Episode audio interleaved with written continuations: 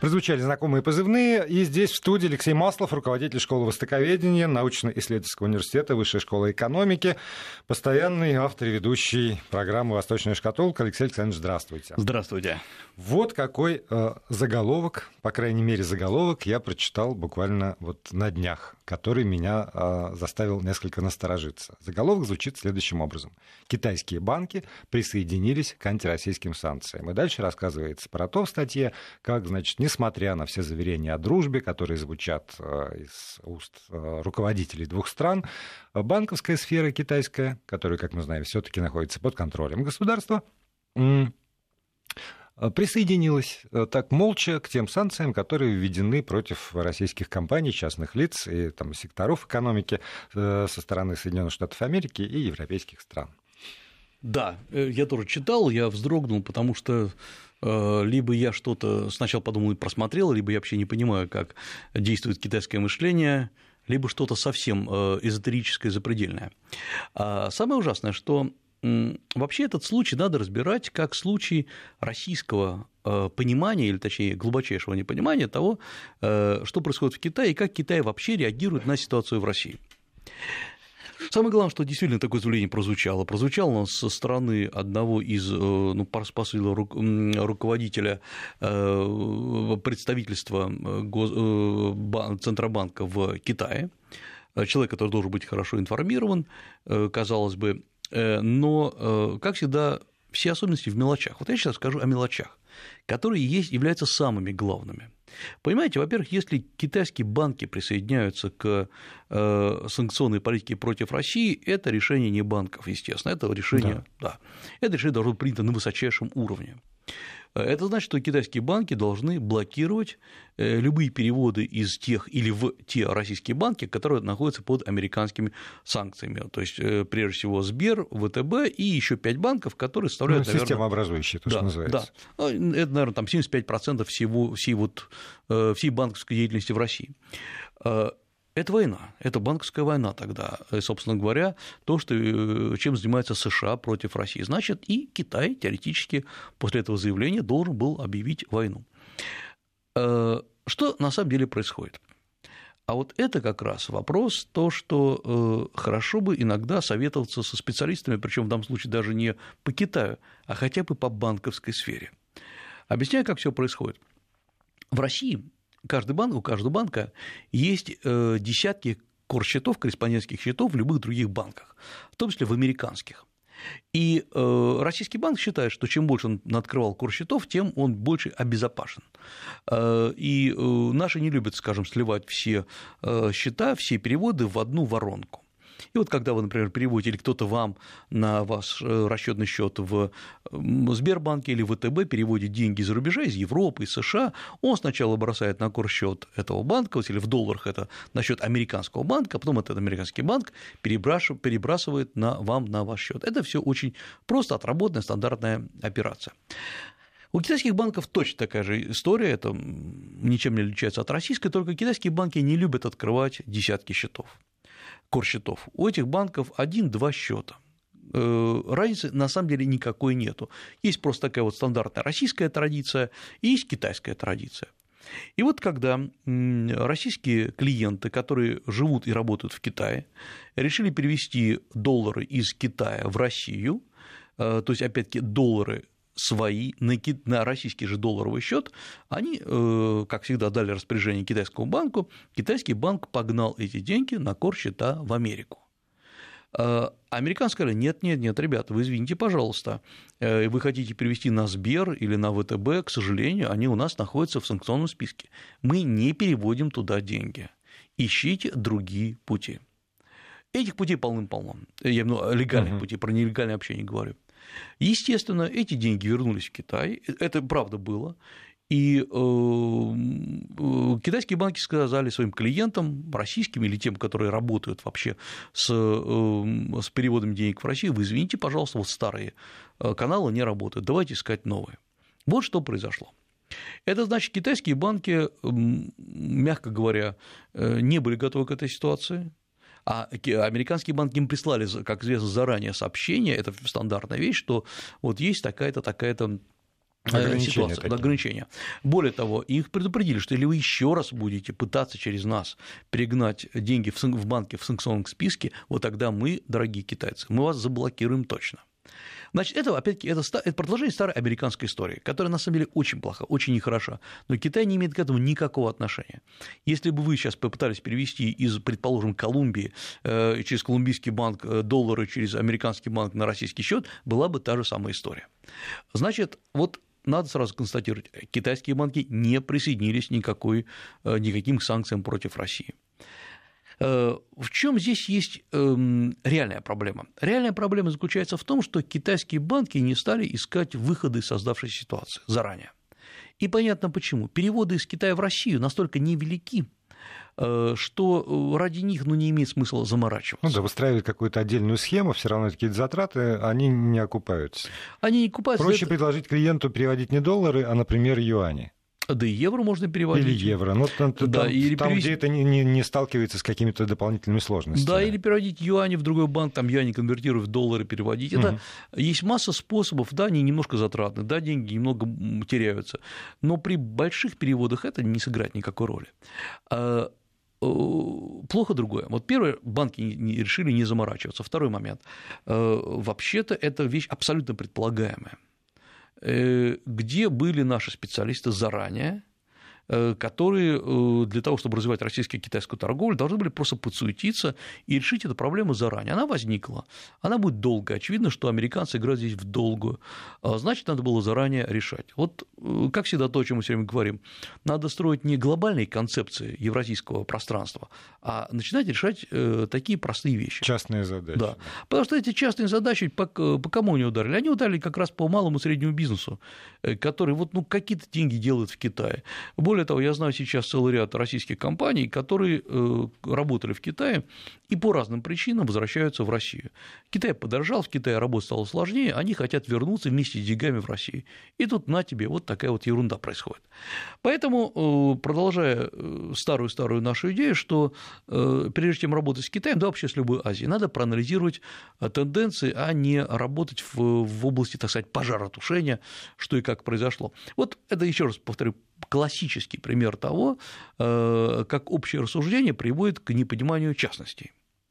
Это то, что действительно произошло на этой неделе, но посмотрите, э, какой резонанс это вызвало, э, и сколько откликов негативных уже есть про Китай. И вот это еще одна довольно интересная история, которая, на мой взгляд, сейчас происходит. Китай почему-то у многих вызывает стойкое раздражение, типа, а что же они нам не помогают? И э, я посмотрел, вот этой неделе, прошлой неделе масса публикаций, масса высказываний. Вот э, действительно США взяли э, Россию за горло. Почему Китай-то нам никак не может прийти на помощь? И это еще одно глубочайшее заблуждение, в котором мы находимся. Что нам кто-то должен. Конечно. Это удивительная вещь. Мы теперь обиделись на Китай, который нам уж точно ничего не должен. Э, да, не все хорошо у нас с Китаем развивается, да, много очень э, мелких проблем, но, э, вы знаете, пока это не просто страна, с которой у нас самый большой оборот, торговый оборот, она к нам в целом относится по-доброму. Надо ценить какое-то доброе отношение. И э, надо быть очень, очень аккуратными в своих высказываниях, потому что, к сожалению, у китайцев есть такое представление, что все, что у нас идет из прессы, неважно, э, частное ли это э, СМИ, государственные ли СМИ, считается, что это чуть ли не теория заговора, что кто-то сливает специальную информацию. Иногда да, но чаще всего нет. Чаще всего это бессмысленные, бестолковые высказывания э, каких-то не очень профессиональных людей, которые, сами того не понимая, портят российско-китайские отношения. Вот э, это э, сейчас надо не то что пресекать, а контролировать себя. Это не значит, не надо, не надо не, не критиковать Китай. А надо просто понимать, а понимаете, когда мы развернулись на восток, я говорил со многими политологами, очень неглупыми людьми, которые почему-то считали, что сейчас Китай нас заключит в объятия и скажет спасибо большое, что вы к нам пришли. Китай сказал другую вещь. Он сказал, пришли прекрасно. Есть некие правила, по которым мы играем с другими странами. Есть некие э, требования, которые мы выдвигаем. И мы вкладываем, э, если вы соблюдаете эти требования, вкладываем деньги. Поэтому хотите, ну давайте, ради бога. А вы тут, простите меня, пришли в чужой монастырь со своим уставом, э, еще на нас обижаетесь. И вот это как раз глубочайшее недопонимание, оно лежит в основе всего. Вот на этой неделе еще происходит довольно интересное событие. Э, вот прямо сейчас, наверное, когда мы с вами говорим, э, лидеры э, Латвии и Эстонии, если я ошибаюсь, прибывают в Китае, где ведут переговоры об открытии балтийских портов для китайских перевозок. Эм, это для них очень серьезное решение, потому что э, палка о двух концах, я полагаю, что люди хорошо понимают, на что идут, э, но э, порты недозагружены, я имею в в Прибалтике. Балтийское море очень интересное потому что сейчас все китайские грузы идут до Роттердама, а потом там уже из Роттердама разбрасываются по Европе. Это то бутылочное горлышко, которое Китай уже не удовлетворяет. Именно поэтому Китай ищет разные выходы. Вот э, переговоры были и про, по Транссибу, э, правильно, Транссибу, чтобы перевозить товары, или по так сказать, южному подбрюшью России перевозить товары, там, скажем, до Азербайджана, до Турции, через Турцию, потом возить в Европу. То есть Китай ищет новые пути. И, собственно говоря, это и есть один пояс, один путь. Э, и, наконец, страны Прибалтики говорят, да, мы готовы это рассматривать. Э, и, скорее всего, китайцы будут пользоваться и, их портами. Конечно, возникает вопрос, а как до туда-то грузы будут идти? Вообще-то нет общей границы пока что между Китаем и Прибалтикой. Но это не важно, потому что нет, например, общей границы и у Китая с Панамой, а Панамский канал контролируется китайцами. Речь идет о том, что Китай устанавливает некую сеть контролируемых э, центров перевозки, вот этих логистических центров, которые потом будут задействованы. Почему Китай вдруг решил так активизировать отношения с Прибалтикой? Очевидно, что порты пока эти не сыграют вот ключевую роль, потому что Прибалтика э, пошла на те условия, на те правила игры, которые Китай предлагает.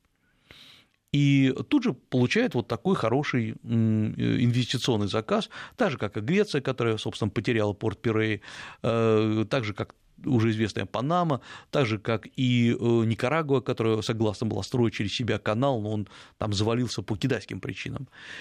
Э, а тут Россия, которая говорит, нет, у нас есть собственная гордость. И это правильно, кстати говоря, целиком поддерживаю. Это отчасти, потому что ну, помимо Китая, вот раз заговорили про прибалтийские порты, еще и э, сегодняшнее или вчерашнее заявление белорусской стороны э, экспорт нефтепродуктов, известно, Беларусь получает нефть из mm-hmm. России, перерабатывает и дальше экспортирует. Так вот, экспорт нефтепродуктов, заявляет белорусская сторона, будет по-прежнему осуществляться через прибалтийские порты, потому что просто ну, рыночные условия, говорит белорусская сторона, им дешевле.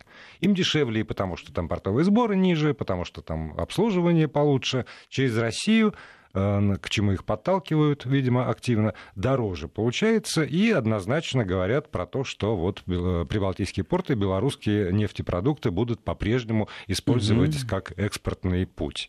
А Я это... уже не говорю тоже про заявление Лукашенко, про то, что мы с Китаем железные друзья. Значит, может быть еще какая-то вот дорога тоже через Э, из Прибалтики, например, через Белоруссию в Европу? Я уверен, что будет, потому что к тому же сейчас Беларусь строит на своей, на своей территории китайские, заводы китайских э, автомобилей и, э, и достроит с китайскими капиталовложениями. Ведь Лукашенко человек очень умный, хитрый, гибкий, дружелюбный ко всем, и э, в конце концов он хочет играть сразу на двух, на трех досках. Uh-huh. Китай дает ему еще одну доску. Так же, как, строго говоря, и украинцы, которые понабрали уже у, кредитов, у китайцев очень много кредитов и э, усилили свою переговорную позицию с Европой. Да, вот, или вы, вы нам дадите, или китайцы дадут. То есть эти страны прекрасно научились разыгрывать китайскую карту. И Китай прекрасно понимает, что они разыгрывают его карту, ну, хотя бы так, по крайней мере, они запускают китайский капитал к себе. И вот это как раз то, что сейчас сейчас происходит, это говорит о том, что с одной стороны, у России очень правильная позиция. Э, мы не запускаем себе китайский капитал без, бесконтрольно. Но с другой стороны, ведь главная проблема заключается в том, что на э, постоянное методичное ослабление российской экономики приведет к тому, что однажды мы начнем просить у китайцев, у Китая инвестиции на очень невыгодных для себя условиях. Вот пока мы не усилим, скажем, экономику Российского Дальнего Востока, пока мы сейчас будем кричать, что китайцы присоединились к санкциям против России, э, Китай будет просто занимать выжидательную позицию. И вот это как раз проблема не Китая не развертывание кстати, э, китайских мощностей вокруг России. Это проблема э, глобальных ошибок в модели э, российской экономики, которые усиливает Китай. На днях, вот как буквально позавчера, Генри Киссинджер, э, все правильно, Генри Киссинджер дает Трампу совет, публичный совет, который, вот просто я процитирую, точнее, не Трампу, а американскому обществу, не толкайте Трампа на работу с Россией, ради того, чтобы э, отбить Россию от Китая. Ну и тут, наверное, лыков строкое заявление Помпео, потому что там, ну, Россия забияка, надо ее сдерживать, но главная глобальная угроза для а, существования США – это все таки Китай. Абсолютно точно, а так и есть. Вот то, о чем мы все время говорим, э, Китай – это единственная страна, которая предлагает альтернативную модель США. Ни Россия, никакая другая страна альтернативной модели не предлагает. Э, Россия глубоко погружена в переживание собственной гиперполноценности и недооцененности. У Китая, кстати говоря, есть такая та же самая проблема, э, но э, Китай – это вот как бы внутреннее китайское дело. Эм, а при этом Китай вот сейчас пытается выпутаться из, из той ситуации, которая произошла в США и предлагает вот эту альтернативу. Альтернативу, и многие сейчас, я думаю, что на нее пойдут, э, если э, США начало блокировать российские банки, это во многом сигнал многим другим странам, что с вами может произойти то же самое. Давайте перейдем на юани на расчеты в юанях. А тут заодно, как известно, и Китай начинает сбрасывать американские активы, насколько там 7,7 миллиардов, э, триллионов. Ой, это отдельно, это, давайте да. про это отдельно я хочу поговорить. Да, да, да, поговорим отдельно. То есть поэтому э, оказывается, что э, многие действия США усиливают психологически и даже фундаментально усиливают Китай. И это как раз сейчас Китаю во многом на руку. Я думаю, что у антикитайская стратегия у США продумана очень хорошо. Она действительно надолго, она до бесконечности. Но при этом надо понимать, что э, многие шаги не рассчитывают общую международную ситуацию. Так сказать, давя на Россию, давя, давя на Китай, США создает некий блок стран, которые вокруг этих стран могут объединиться. Просто из недоверия. Из недоверия, да, да. Из недоверия. Вот это как раз и есть, на мой взгляд, самая даже не опасность, а такая неприятность. Но вот мы видим еще одну вещь, которую, наконец, Китай на этой неделе начинает публиковать активно, что вообще-то действительно, это уже официальные данные, идет разорение южных китайских компаний. Э, и э, идет во многом. Прямо даются интервью, это официальная пресса, дает интервью целого ряда владельцев небольших компаний, ну, где работает 160-200 человек, для китайских компаний это очень немного, которые в растерянности, они рассказывают историю, которые, практически одни и те же истории. Поскольку в Китае на юге э, что-то производить очень дорого, это вот Шэньчжэнь, Гуанчжоу, это очень дорогие регионы, они перенесли свое производство во Вьетнам держат в Китае свою штаб-квартиру, а в реальности это вьетнамцы или э, в том числе и этнические китайцы в Вьетнаме работают на этих заводах. Это на севере Вьетнама. И это прекрасно отлаженная ситуация. Там же, кстати говоря, производится много так называемой китайской стали, на самом деле это на вьетнамских заводах производится. И все это было прекрасно. Дешево, э, поставки сразу там через границу можно перебросить, и вьетнамцы очень довольны, есть рабочие руки. И вот эти компании начали разоряться. Вот, например, разорился целый ряд э, компаний по производству простейших, э, простейшей электроники. И жалуются там какие-то владельцы о том, что вот у нас было там 160-200 человек, мы сейчас сократили их до 40, оставив только высококвалифицированных рабочих, ну, потому что мы надеемся, что где-то что-то начнется. Э, сталь, коллапс стали на производство э, на юге Китая, да, да пошлина, конечно, значит, ударил это по Вьетнаму, вообще-то Вьетнам был страшно доволен, когда там размещали э, это производство, и Вьетнам, где как раз основным инвестором является именно США, пытается сейчас, в свою очередь, договориться с США, чтобы эти заводы были как-то выкуплены американскими компаниями. Э, но э, я так понимаю, что пока, по крайней мере, это не в логике Трампа, потому что, собственно говоря, надо, да, наоборот, возвращать все. Все да. на свою территорию. Да, а Вьетнам это не то государство, не с таким объемом экономики, чтобы выдержать такие удары. Это очень серьезное. Удар, особенно Северный Вьетнам, который всегда был не очень развит. Я напомню, что он был порушен войной очень, очень серьезно. Поэтому э, Китай был мана небесный. Вот Китай начал, еще раз говорю, говорить о том, что санкции имеют влияние. Китай уже официально говорит, что да, совокупно удар будет нанесен по 200, в объеме 260-267 миллиардов долларов. И это будет удар как раз по южным китайским компаниям. Э, никто не говорит об обрушении экономики, потому что экономика Китая устойчива, но есть и другая опасность. Э, обычно безработица в Китае держится между 4 и 5 процентами. В среднем. Есть, в среднем, да, в среднем. Есть очень много скрытой безработицы, но официальные данные такие, и судя по всему, вот, по крайней мере, мы видим, что сильно не от... вот эти цифры сильно не отличаются от реальности. Но сейчас безработица усилится. Особенно региональная. Да, именно. И вот, вот южные регионы, которые привыкли жить хорошо, где дорого, вот, собственно, там и будет удар. Но тогда и вот эта вот проблема, о которой тоже пишут некоторые издания, э, по поводу выступлений э, рабочих как раз в южных провинциях, да. и, э, в общем, довольно жесткой реакции государства.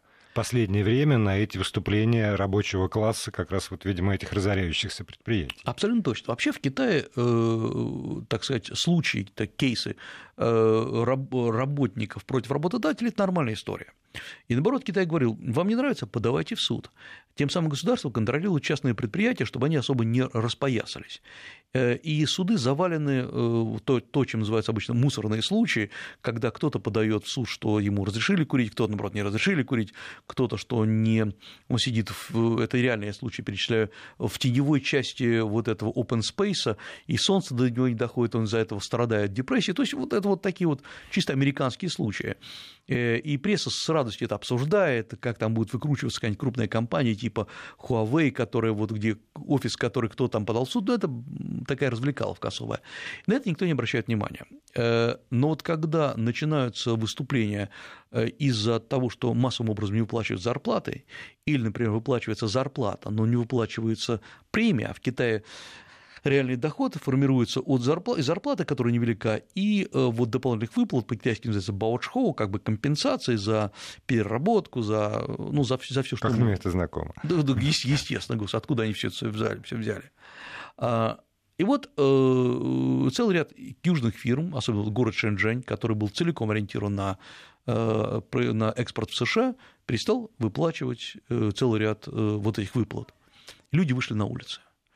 И э, власти впервые начали серьезно это разгонять, потому что прозвучали политические требования, которые уже действительно опасны для будущего Китая. Мы продолжим разговор в рамках «Восточной шкатулки». Алексей Маслов, руководитель школы востоковедения, Высшей школы экономики, остается здесь и ждем ваших вопросов. И продолжаем программу «Восточная шкатулка». Алексей Маслов, руководитель школы востоковедения, научно-исследовательского университета, Высшей школы экономики, здесь в студии. Если возникают какие-то комментарии и вопросы, то 8 903 170 63 63 для тех, кто пишет нам, подчеркиваю слово «пишет» в WhatsApp и Viber, или короткий номер 5533 э, для смс-сообщений, слово «Вести» в этом случае не забывайте писать в начале текста. И вот я все порываюсь процитировать про эти 7,7 миллиарда, потому что это, по-моему, очень хорошая иллюстрация как раз э, наших попыток интерпретировать действия Китая. Итак, известно, это факт. Китай за июль 2018 года сократил свои вложения в американские государственные ценные бумаги на 7,7 миллиарда долларов. Дальше идет э, интерпретация э, в одном из наших изданий. Цитирую. Кстати, можно заметить, что в традиционной китайской нумерологии число 7, передаваемое словом «чи» и повторенное трижды, а 7,7 миллиарда в седьмом месяце календарного года в июле имеет несколько толкнований, тем более, что оба этих числа, как число 4, принадлежит стихии огня. Далее. Самые простые переводы указанного выше сигнала будут примерно такими – чи-чи-чи, значит точно, точно, точно, и вперед, вперед, вперед. То есть не останавливаться в своем движении. Но слово чи, произнесенное вторым тоном, то есть амоним семерки, означает лгать или обманывать. Его перевод будет означать врете, врете, врете. И это выражает крайнюю степень сомнения китайской стороны в выполнении некими американскими партнерами достигнутой договоренности. В итоге подобной дешифровки получается весьма выразительное послание Пекина по поводу действующей финансово-экономической ситуации. Действуйте активнее, или наше соглашение будет разорвано по вашей вине. Вот, собственно, то, что пишет, ну, видимо, специалист. Знающий а, не только китайский язык, но еще и глубоко внедренный в китайскую историческую культурную традицию, потому что вот а, за этим фактом, подчеркиваю, 7,7 миллиарда долларов – это сокращение вложений в американские государственные ценные бумаги, вот прям как, какая э, сложная и, ну, и даже, в общем, вполне такое очевидное послание американским властям, зашифрованное вот в этих семи, двух, двух-трех семерках, поскольку еще и в июле, значит, в седьмом месяце календарного года. Ну как очевидно? Получается, что Трамп должен при себе теперь держать мастера фэншуя, вызывать и говорить, ну-ка, растолкуй мне, что, что, да. что это значит. Китайцы же ничего на словах передать не могут, они же только вот, вот так вот могут. Да. Вот тут приезжал ко мне замминистра экономики Китая, он же не может словами сказать. Эм, по фэншую все передает. Эм, значит, то, что в статье написано про чи-чи-чи, да? Да, да, да, да. Поскольку, ну, это никто не сомневается, все же знают, что это чи-чи-чи. Ну, да, кроме китаистов, которые знают, что семерка по-китайски не чи, а чи. Да, ти-ти-ти тогда, э, что ти не обозначает тех э, вещей, о которых написано. И самое поразительное, конечно, э, никакой стихии огня семерка не прилежит, ну и так далее. Это, вы знаете, вообще китайская вот эта вот эзотерика, она прекрасна, потому что к ней можно привязать все что угодно. Да, поскольку... Особенно в нашей интерпретации. Да, даже да, все что угодно. Это да. без границ. Я представил, сидит там заседание Госбанка Китая, вызывают штатного фэншуиста, который говорит, так, значит, советую вам 7,7 вывести да, из США. Да. А не 7,68, например. Да. Вообще, да, это, конечно, отдельная история. Это, я думаю, что эта история из двух частей состоит. Первая – это часть, то, что эм, все-таки, если хотите э, изучать Китай, ну, прочитайте книжку. Для начала. Есть, есть неплохие книги на русском языке. Да. Лучше не одну. Да, лучше не одну. Я же не говорю, там, поступите в университет, но есть неплохие книжки отличных российских авторов, и э, на английском тем более много научных книг. Да, они, может быть, не столь увлекательные, как Чи-Чи-Чи, который что там, как обманывать, да? Ну, тут вот уже прислали, обезьянка Чи-Чи-Чи продавала кирпичи. Вот, вот, вот это, я думаю, да. вот эта интерпретация даже более точная, на мой взгляд, э, более по фэншую поскольку кирпич – это э, стихия как раз огня и начало ян, а обезьяны – это как раз инь и э, стихия воды, это правда. Вот, я думаю, что инь и ян, ну и так далее. Я думаю, тут можно несколько передач. Дальше про- да. простор да, для да, всех да, слушателей, да, фантазируйте. Ничем не ограничена фантазия. А, а, это то есть первая история то, что может вот так понимать Китай и на этом успокоиться. Кстати говоря, многие так и понимают. А вторая история то, что, да, действительно, Китай вывел из американских ценных бумаг, из американских, э, вывел свои деньги из американских активов. Вопрос даже не в том, что он вывел, вопрос, куда он их завел. Это главный момент, потому что внутри Китая сейчас ну, не, э, нету недостатка в деньгах. Там недостаток скорее в том, что мы сказали, в освоении этих денег, потому что очень сложно найти им применение. А, можно, конечно, все это бросить на поддержку вот этих разорившихся а, ребят на юге Китая, но, во-первых, это слишком много, а во-вторых, э, поддержка – это что такое? Это просто закачать туда деньги, ну, чтобы пособие выдать. Вот, скорее всего, эти деньги, э, думаю, пойдут, во-первых, на покупку активов э, в других странах, скорее всего, это Латинская Америка, это Юго-Восточная Азия, это строительство вот этих новых портовых и других сооружений, то есть Китай должен запустить эти деньги в оборот. Потому что оказывается, что, да, действительно, американские ценные бумаги актив очень устойчивый, как там ни крути. Для Америки это небольшая потеря. А, да, да и, в общем, и для Китая они вывели-то всего 0,6%. Конечно. То есть конечно. это не, незначительная сумма. А, вообще... Это не как Россия вывела нет, свои Нет, активы. конечно, нет. Вообще, я думаю, что это чисто технический вывод. Э, Китай, э, ну, ну, ну, что показал, что будет выводить э, деньги, ну, это США и так знают, что они готовы вывести. Китай не особо зависит от этого. А чего, в принципе, по-настоящему зависит Китай, вот что было понятно. Американ, Америка зависит от внешней торговли, то есть, так сказать, генерирует доход от внешней торговли приблизительно на 12%. Это очень мало для страны. То есть Америка страна почти самодостаточная. Китай э, генерирует на 25-20, 30%, то есть больше, чем США. Китай больше зависит от экспорта импортных операций, значительно больше. Китай уменьшает эту зависимость. Когда-то Китай зависел, скажем, на 40%, вот когда мы говорим, что Китай – это экспортно-ориентированная экономика. Поэтому, нанося удар по экспорту и импорту, США теряют технически меньше, чем Китай. Во-вторых, э, Китай, конечно, тоже накладывает санкции на ряд американских товаров, но Китай почти ничего не закупает в Китае. Да, там ну, в, США. Угу. в США, да, конечно, там соя закупает, черешню закупает, э, какие-то технологии, но все равно США покупают больше. И вот это значит, что Китай адекватно не может ответить. Тут же, правда, вчера э, США заявили, Белый дом заявляет, что они теперь будут мониторить, не зажимают ли права американских бизнесменов на территории Китая и э, не заставляют ли их вновь э, делать трансфер технологий. А это стандартный, кстати говоря, договор, э, но здесь надо пояснить. Значит, кругом сейчас говорят, что китайцы заставляли американцев передавать им технологии. Разъясню, как это, как это существует, поскольку сам много раз был свидетелем э, подобных договоров, которые заключаются абсолютно со всеми. Если вы, неважно, американцы, русские, британцы, хотите работать на китайской территории, создать свое новое производство и размещать, и потом продавать эти товары, в том числе на территории Китая, добро пожаловать, мы вам откроем рынок почти там, в полтора миллиарда населения. Но вы должны, а, обучить наших инженеров и людей, э, причем вы должны не просто как-то вот обучить их э, устав... Да, да, да а вы должны создать школу нормальную. Вот, например, Сименс создал сначала Сименс университет, а потом создал Сименс Сити под Пекином, где обучал э, вот как мы сказали, профтехучилище, даже целый университет, где обучались люди современным технологиям китайцы. Во-вторых, вы должны в течение определенного времени передать эту технологию Китаю, чтобы мы совместно производили. Самое главное, эта технология защищена патентом. Это не то, что я взял и подарил китайцам ее, сказал, все, ребята, идите. Эм, не хотите передавать, мы у вас не воруем, ну и тогда вы не будете работать здесь. И вот это очень правильная национально ориентированная политика. Потому что, да, Китай за счет этого наращивает э, свои технологические мощи, свой инженерный состав. Э, а кто мешал так делать России?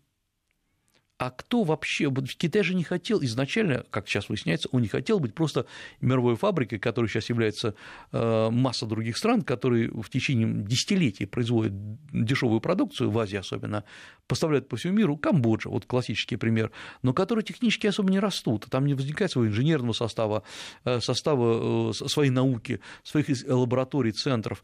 Китай заставил американцев, и не только американцев, тоже самое распространялось и на британцев, и, кстати говоря, насколько я понимаю, и на российские компании передавать технологии, э, но э, за счет этого они создавали свой научный потенциал. Э, а секретны эти технологии или нет, говорили они, ребят, это вы у себя решаете в стране, это не, не наш вопрос.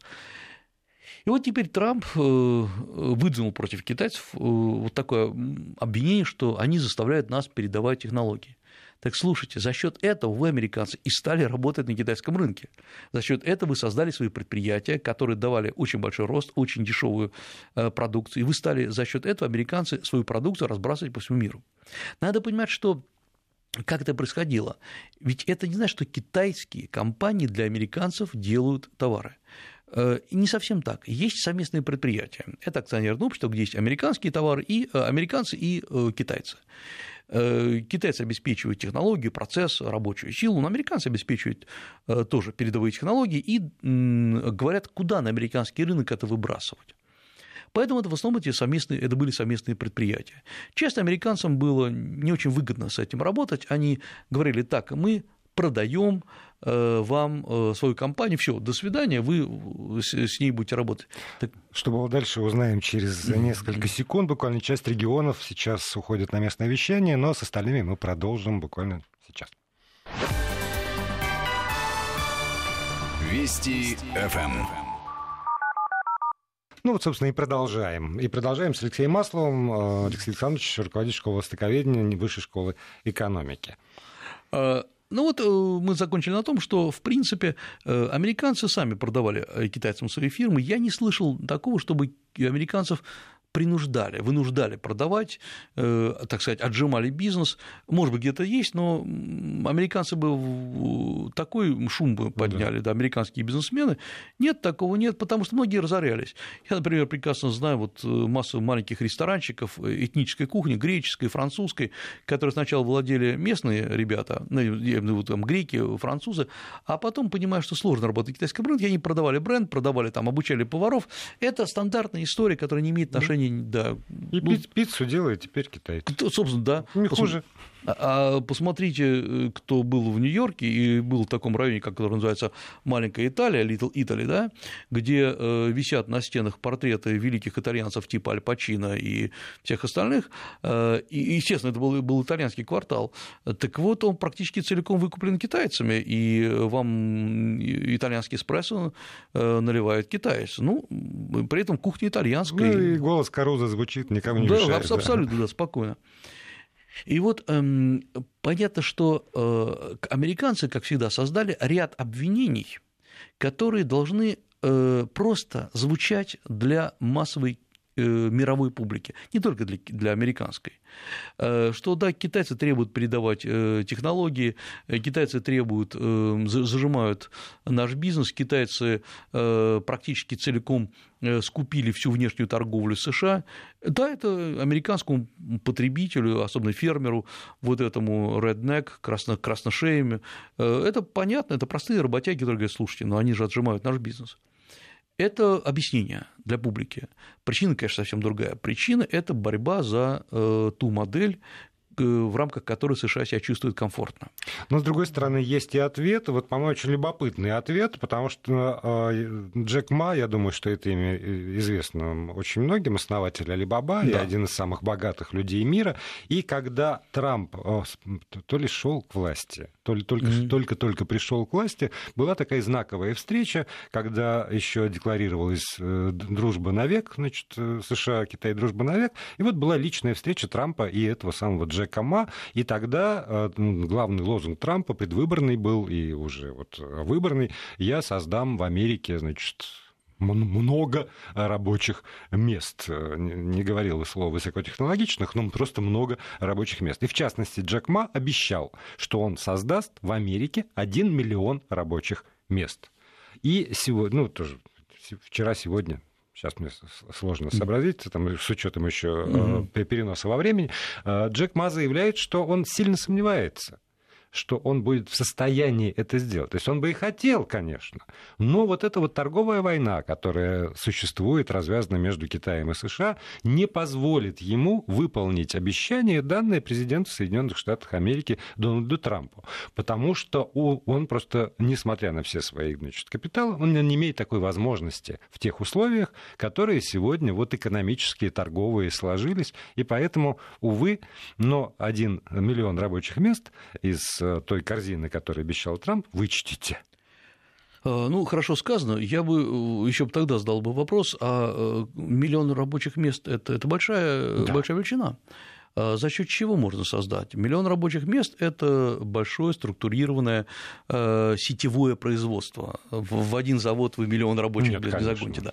Э, то есть, по сути дела, единственное, что можно было сделать, это перенести целое производство на э, территорию США. Ну, или, например, вот закрыть Амазон и все отдать Алибабе. Ну, да, Алибабе. Алибабе, да, будут приблизительно то же самое. Но эм, оказалось, что, простите меня, Трамп же сработал напряжение. Трамп создает рабочие места.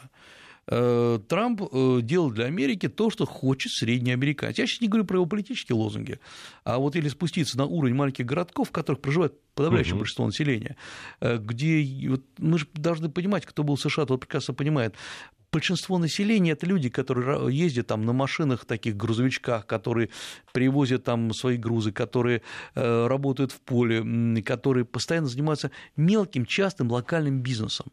Вот когда они видят, что э, им прибавляется заказов, они говорят, все, все идет нормально. А там прет просто как да. на дрожжах. А, а там прет. А, и э, есть и другой момент. Понимаете, ведь оказывается, что это, кстати, хороший показатель, хороший пример с Джеком Ма. Джек Ма не сумел Э, противопоставить ничего новой американской политике. Потому что он сказал, ах, не хотите в Китае? Ну-ка создам-ка миллион рабочих мест в Индии. Или э, США нам закрыли дорогу, давайте в России создадим миллион рабочих мест. Ничего такого не прозвучало. Да, я знаю про новое соглашение между Алибабой и там... Э, Mail.ru. Э, Mail.ru. Это, это прекрасное соглашение, ничего в этом плохого нет, это, это здорово. Вопрос в том, что э, мы должны понимать, платформа Alibaba работает на продажу в основном китайских товаров по миру. Можно ли загнать туда российские товары? Можно, никто не запрещает. Но товарная масса в России значительно меньше, чем китайская масса. И вот когда э, вот эти платформы типа Alibaba э, и других говорят, зачем вам самим выходить на китайский рынок? Отдайте нам на платформу, она для этого предназначена, и мы будем доставлять эти товары китайцам. Это говорит о том, что да, технически э, потреб... Э, производителям российским будет проще, только они сами никогда не выйдут на китайский рынок. Они потеряются в массе, в товарной массе тех товаров, которые есть на Алибабе на подобных платформах. Ну вот еще очень многие эксперты говорят, что это прежде всего выгодно Алибабе, потому что, помимо всего прочего, Алибаба получает и пока что недоступные сведения о потребительском поведении российского покупателя. Вот это вот э, то, что называется big data, э, да. чем, собственно, занимается вот российский партнер. И для Alibaba в этом смысле допуск ко мне, как к потенциальному покупателю, становится проще гораздо, чем он был до того, как это соглашение было подписано. Абсолютно точно. И когда была попытка создать чисто российскую национальную платформу с выходом на Китай и на страны Азии, эта э, попытка провалилась. А, и я думаю, что Алибаба очень грамотно выжидала э, ситуацию, как сказать, ну, теперь давайте с нами. Угу. И, собственно, дождалась. Это тоже хороший звоночек о том, что, конечно, мы, возможно, впереди планеты всей, но мы не можем создать даже конкурентоспособную сетевую платформу для продвижения товаров. И сегодня Alibaba конкурирует не с российской платформой, она конкурирует с Amazon, с eBay. Amazon есть в Китае, кстати говоря, Amazon Sian, он есть, и он провалился. Почему? Mm. Да, его допустили китайцы. Он существует, вы можете набрать Amazon CN, только его показатели там в сотни э, раз меньше, чем у Алибабы. Почему? Добро пожаловать для всех, но только поддерживать будем только своих национальных производителей, свои национальные платформы. Вот это и есть национально ориентированная политика, которая есть в Китае. Ох, э, мы, мы тут до, до встречи с вами говорили с Константином Симоновым по поводу еще и как альтернатив, которые изобретает, например, «Газпром» для расчетов, для позиционирования цены, там э, привязка к золоту или к иене угу. или к юаню. И здесь тоже, конечно, может быть разговор о потенциальных опасностях, но это в следующих выпусках программы. Спасибо большое Алексею Маслову.